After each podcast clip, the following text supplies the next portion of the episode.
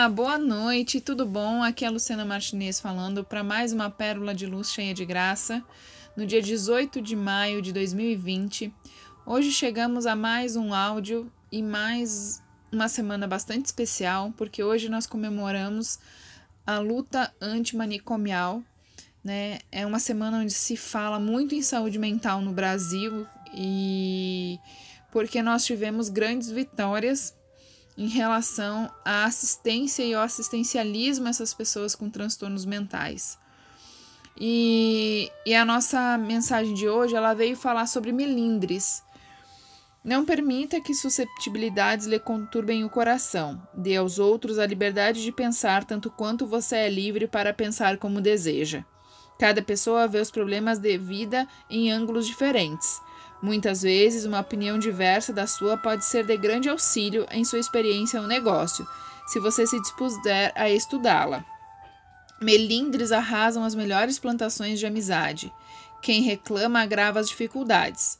Não cultive ressentimentos. Melindrar-se é um modo de perder as melhores situações. Não se aborreça, coopere. Quem vive de se ferir acaba na condição de espinheiro. E e é isso que eu aprendo com eles, né, com, com esse grupo que trabalha em saúde mental, principalmente os ouvidores de vozes, né, o grupo que a gente acompanha. Eles são pessoas que, não sei se vocês já tiveram, se alguém já teve contato, mas eles estão o tempo inteiro ressignificando a vida, né? Você imagina você acordar de manhã e você escutar uma voz que diz assim: "Bom dia, que bom que você está acordado" e você conseguir, né, controlar os seus pensamentos. Hoje eu vou direcionar minha mente para controlar boas emoções. Hoje eu vou pensar coisas boas. Agora pensa quem não tem essa opção. Quem não pode controlar a mente, porque quem ouve vozes, quem tem a, a percepção de ouvi-las de uma forma muito acentuada, não consegue controlar as vozes, elas simplesmente aparecem. E normalmente as vozes não são boas, são induzindo ao mal, induzindo à morte, induzindo ao suicídio, induzindo a tantas coisas que, nós, que, que nefastam a existência humana. E, e eles, e eles assim, é, têm por missão, né, é, o Intervoice, é, ensinar a essas pessoas como direcionar esses pensamentos, como ressignificar os pensamentos. Muitos já percorreram caminhos e caminhos espirituais, espiritualistas, já foram a centros, a espiritismo, a todas as religiões para tentar tirar o mal de dentro deles. Imagina você lidar com o mal o dia todo dentro de você e saber que ele faz parte de você. Então, eles sabem que faz parte da vida deles. Eles não atribuem, na grande maioria, a nada externo. Então, eu aprendo muito com eles a ressignificação e a aprender a, a como você deve ser forte, né? Porque eles são mais fortes do que qualquer outra pessoa que. do que eu mil vezes. Sabe? Eles são muito. As pessoas que eu conheço que lidam com isso são muito fortes.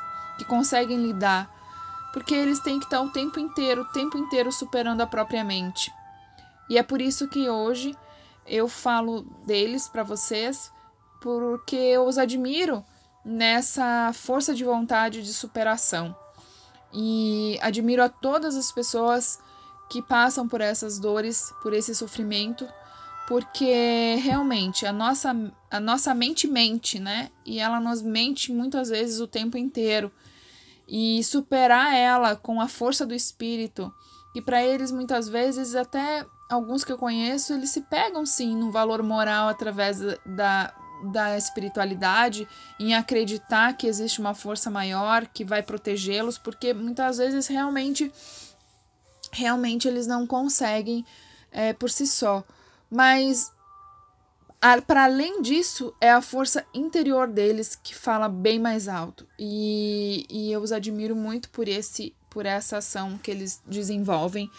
É, e a grande missão deles é conseguir que as vozes não, não os.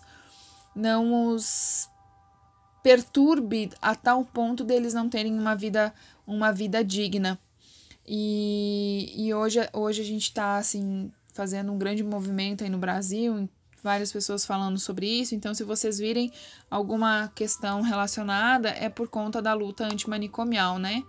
É, não sei se vocês sabem, mas nós mulheres fomos muito injustiçadas por conta das nossas doenças e loucuras mentais associadas aos hormônios, né? Existiam tribos que separavam as mulheres durante o período da menstruação e da TPM porque elas entravam muitas em agressividade e elas eram tidas como loucas e elas ficavam trancafiadas é, num lugar é, e ainda eu penso que em algumas tribos ainda isso seja feito, né? Então é, a ressignificação da loucura através da, de qualquer forma, até mesmo através da espiritualidade, da mediunidade. Tem um livro que fala do Mauro Kyoto que fala sobre isso, né? A, a, a audição de vozes através por conta da mediunidade. Nós sabemos que todos nós que temos essa sensibilidade, quando ouvimos vozes, podemos trabalhar através desse recurso mediúnico mas eles chegam até a, a um ponto onde a, a mediunidade é desalinhada, sem, sem um. Desequilibra tudo, desequilibra os hormônios, desequilibra a saúde, desequilibra a rotina, desequilibra tudo, porque as pessoas. a gente não aprende a lidar, né? Ninguém vem com um manual de como proceder. E aí muitos acabam entrando nessa doença em saúde mental. Então, por que eu estou falando sobre isso? Porque não é vergonhoso a gente pedir ajuda de um remédio.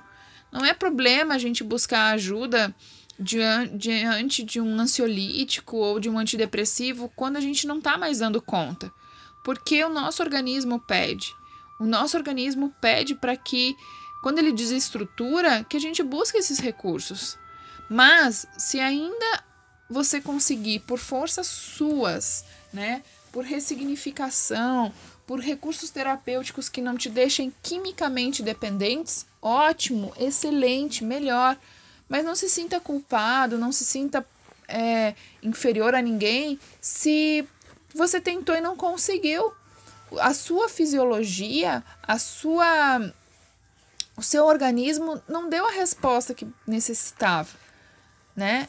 É, você nós temos que passar às vezes por essas por essas questões. Então, é muito difícil dizer que a cura vem do medicamento, que a cura vem do reiki, que a cura vem da, da, da meditação, que a cura vai vir do floral, vai vir disso, vai vir. Não, gente.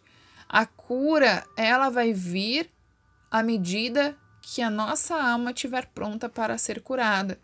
E aí você pode não fazer nada. Você pode estar simplesmente sentado e puf, sua alma iluminou. E aí você transmuta aquele, aquele, aquele karma, né? E mas todas essas, essas terapias são recursos para a gente viver bem. São recursos para a gente dar um salto, para a gente não adoecer, para a gente não entrar numa crise de ansiedade, para a gente não entrar numa crise depressiva, enfim, para não entrarmos em crises. Mas se entrarmos, saibamos buscar os recursos necessários nos locais necessários para buscar os recursos. E aí existem milhares de formas de, de buscar recursos. E não existe nenhuma que vai ser a ideal. Né? Essa é o modelo perfeito. Não cada ser humano vai ter o seu itinerário terapêutico, seu caminho de encontro à sua cura, seja do corpo, seja da mente, seja do espírito. Todas elas andam juntas, não existe uma separação. O ideal é que elas andem juntas. Claro que tem pessoas que não que vão só pelo do físico, tem outras que vão só pelo, pelo emocional, tem outras que vão só pelo espiritual. Mas a gente é um ser em equilíbrio com todas essas forças. Então a gente precisa cuidar de todas elas em unissono, em, em, em união.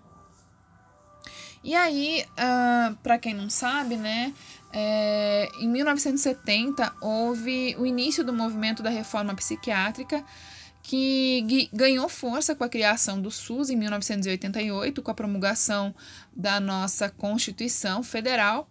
E a reforma psiquiátrica, então, ela foi promulgada é, em 2001 pela Lei 10.216, com a desinstitu desinstitucionalização que provocou no SUS uma articulação que possibilitou a reabilitação e o tratamento em detrimento da internação em hospitais psiquiátricos.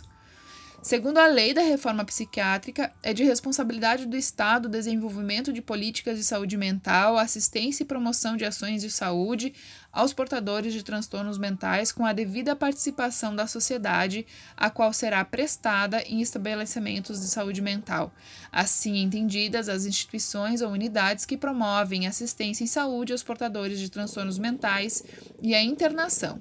Em qualquer de suas modalidades, só será indicada quando os recursos extra-hospitalares se mostrarem insuficientes. Em 1983, surgiram os, os Centros de Atenção Psicossociais, né, os CAPs, que ofereceram assistência às pessoas com necessidade de tratamentos e cuidados específicos em saúde mental, abrangendo a atenção à pessoa com necessidades em transtornos mentais, como depressão, ansiedade, esquizofrenia, transtorno afetivo bipolar, etc. E pessoas com quadro de uso nocivo e dependência de substâncias psicoativas, como álcool, cocaína, crack e outras drogas. A constituição da Rede da Atenção Psicossocial, com a Portaria 3088 de dezembro de 2011, foi republicada em 2013 para pessoas com sofrimento, transtorno mental e com necessidades decorrentes do uso de crack, álcool e outras drogas no âmbito do Sistema Único de Saúde, e como parte da discussão de implementação do decreto é, de 7508 de junho de 2011, que preveu, preveu a partir da prevê, a partir da Política Nacional de Saúde Mental, os centros de atenção psicossociais ou serviços residenciais terapêuticos e os centros de convivência e cultura, as unidades de acolhimento e os leitos de atenção integral em hospitais gerais. O que seria isso? Aquelas. Quando ela preveu isso, né, preveu todo um modelo de assistência à saúde mental que deveria ser unificado em todas as cidades do Brasil. Distrito Federal ainda está bastante retrógrado em algumas outras em relação a outros locais onde já se tem as residências terapêuticas, onde já tem um avanço maior. A gente aqui ainda e olha, a gente está do lado do do lado do Ministério da Saúde, né? Então é engraçado como Brasília ainda tem muito a caminhar, por mais que pareça ser uma cidade modelo, tá bem aquém de ser em vários aspectos. É, então, há dois é, modelos né, de acompanhar, segundo um autor, o paciente em crise psiquiátrica, através do objeto e dos meios de trabalho. O modo asilar, que consiste em considerar as determinações orgânicas dos problemas a serem tratados e implica no meio básico medicamentoso. Nesse modo, o indivíduo continua visto como doente, tanto no contexto familiar como no contexto social. As proximidades com a família têm caráter pedagógico e assistencial. Neste modelo, mesmo que haja uma equipe multiprofissional, os problemas continuarão a ser tratados de forma biológica e a eficácia do tratamento é oriundo da farmacoquímica. No modo psicossocial, outros fatores são considerados, como fatores políticos e biopsicossocioculturais como determinantes. O meio básico de acompanhamento do paciente será através de psicoterapias, labor, laborterapias, socioterapias e um conjunto amplo de dispositivos de reintegração sociocultural, com destaque para as cooperativas de trabalho, além de medicação. Nesse sentido, não apenas o sujeito na sua dimensão é o objeto, mas também a família e o grupo social como agente de, das mudanças buscadas.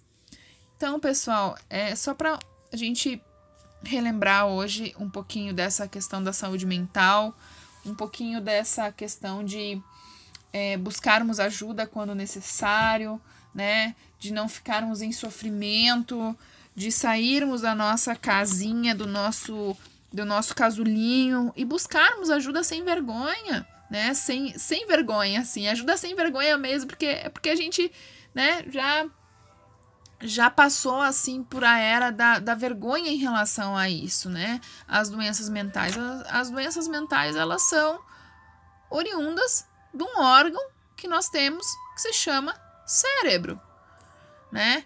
E aí, enfim, existem várias pesquisas que dizem várias coisas, mas o importante é que o nosso sistema é um sistema interligado, sistêmico, que tudo está em harmonia ou desarmonia conforme as nossas as nossas peculiaridades. E aí para concluir assim, a gente deveria culpar quem por isso? O sistema, a minha vida, os pais? Vamos ver um pouquinho o que que o que que nos diz a nossa querida Lois Hay. Somos todos vítimas de vítimas, de maneira nenhuma poderiam eles poderiam ter nos ensinado algo que não conheciam, os nossos pais. Se os pais não soubessem se amar, seria impossível ensinarem a você como se amar. Eles fizeram o melhor que podiam com o que lhes foi ensinado quando eram crianças. Se você deseja compreender mulher, melhor seus pais, peça-lhes para falar sobre a sua própria infância. Se você ouvir com compaixão, aprenderá de onde vieram seus medos e padrões rígidos. As pessoas que, se, que lhe fizeram tudo aquilo estavam tão receosas e assustadas como você está agora. Acredito que escolhemos os nossos pais. Eu sempre falo isso assim. Eu vim depois dos meus pais. Então eu nasci depois. Então se eu os tenho é porque eu os escolhi, porque eu vim depois. Então eu os aceitei como sendo os meus pais. Então, tudo que eles me ensinaram, de bom ou de ruim, de traumas ou não traumas, eu sabia que ia passar por isso, porque eu vim depois, né? Então, eu tinha consciência maior, né? E cada um de nós decide encarnar neste planeta em pontos específicos no tempo e no espaço. Escolhemos vir para cá com o intuito de aprender uma lição em particular que nos fará avançar no caminho espiritual na nossa evolução. Escolhemos nosso sexo, nossa cor, o país e onde procuramos o casal especial que refletirá o padrão que estamos trazendo conosco para trabalhar durante esta vida. Então, quando crescemos, geralmente apontamos um dedo acusador para nossos pais e choramingamos. Vocês não fizeram isso!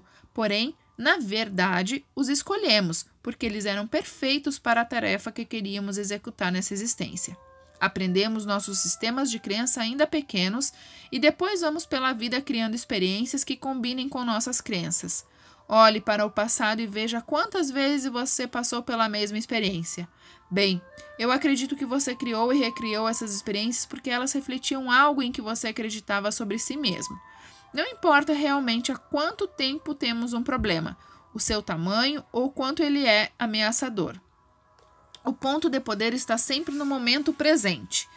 Todos os eventos que você experimentou em sua vida até este instante foram criados pelos pensamentos e crenças que manteve no passado.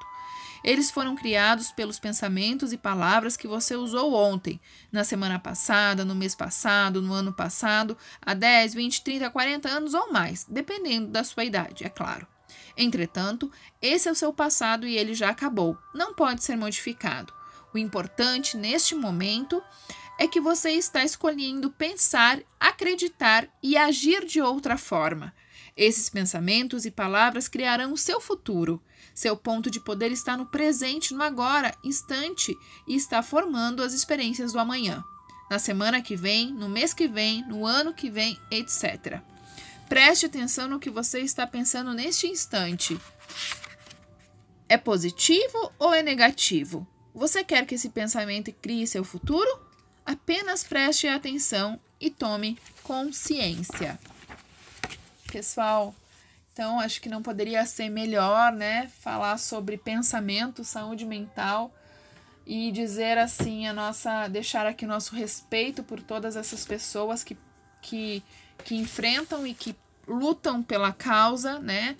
Que lutam pela pela disseminação de um sistema de saúde equânime, digno e que leve saúde a todas as pessoas em todo o Brasil. É, eu costumo dizer, né, que a gente está num lugar aqui onde a gente percebe isso muito claramente.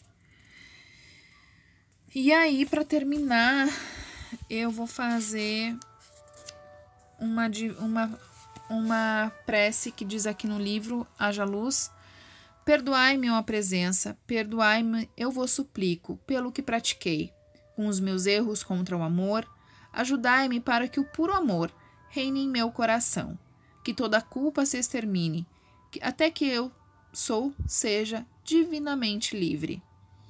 Perdoai, ó grande presença. Não vejais os humanos pelo que praticaram, com os seus erros contra o amor. Ajudai-os para o puro amor, que reine em seus corações. Que toda culpa se extermine, até que todos sejam divinamente livres. Livres de todo mal, de todas as escolhas, livres de todas as mazelas humanas, livres, livres, livres, livres e plenos em sua dignidade humana, na sua existência, sua, na sua evolução. Eu deixo aqui na noite de hoje a minha eterna gratidão a cada um de vocês que me escuta nessa noite ou posterior a essa noite Fica aqui a minha imensa gratidão. Namastê, Arro.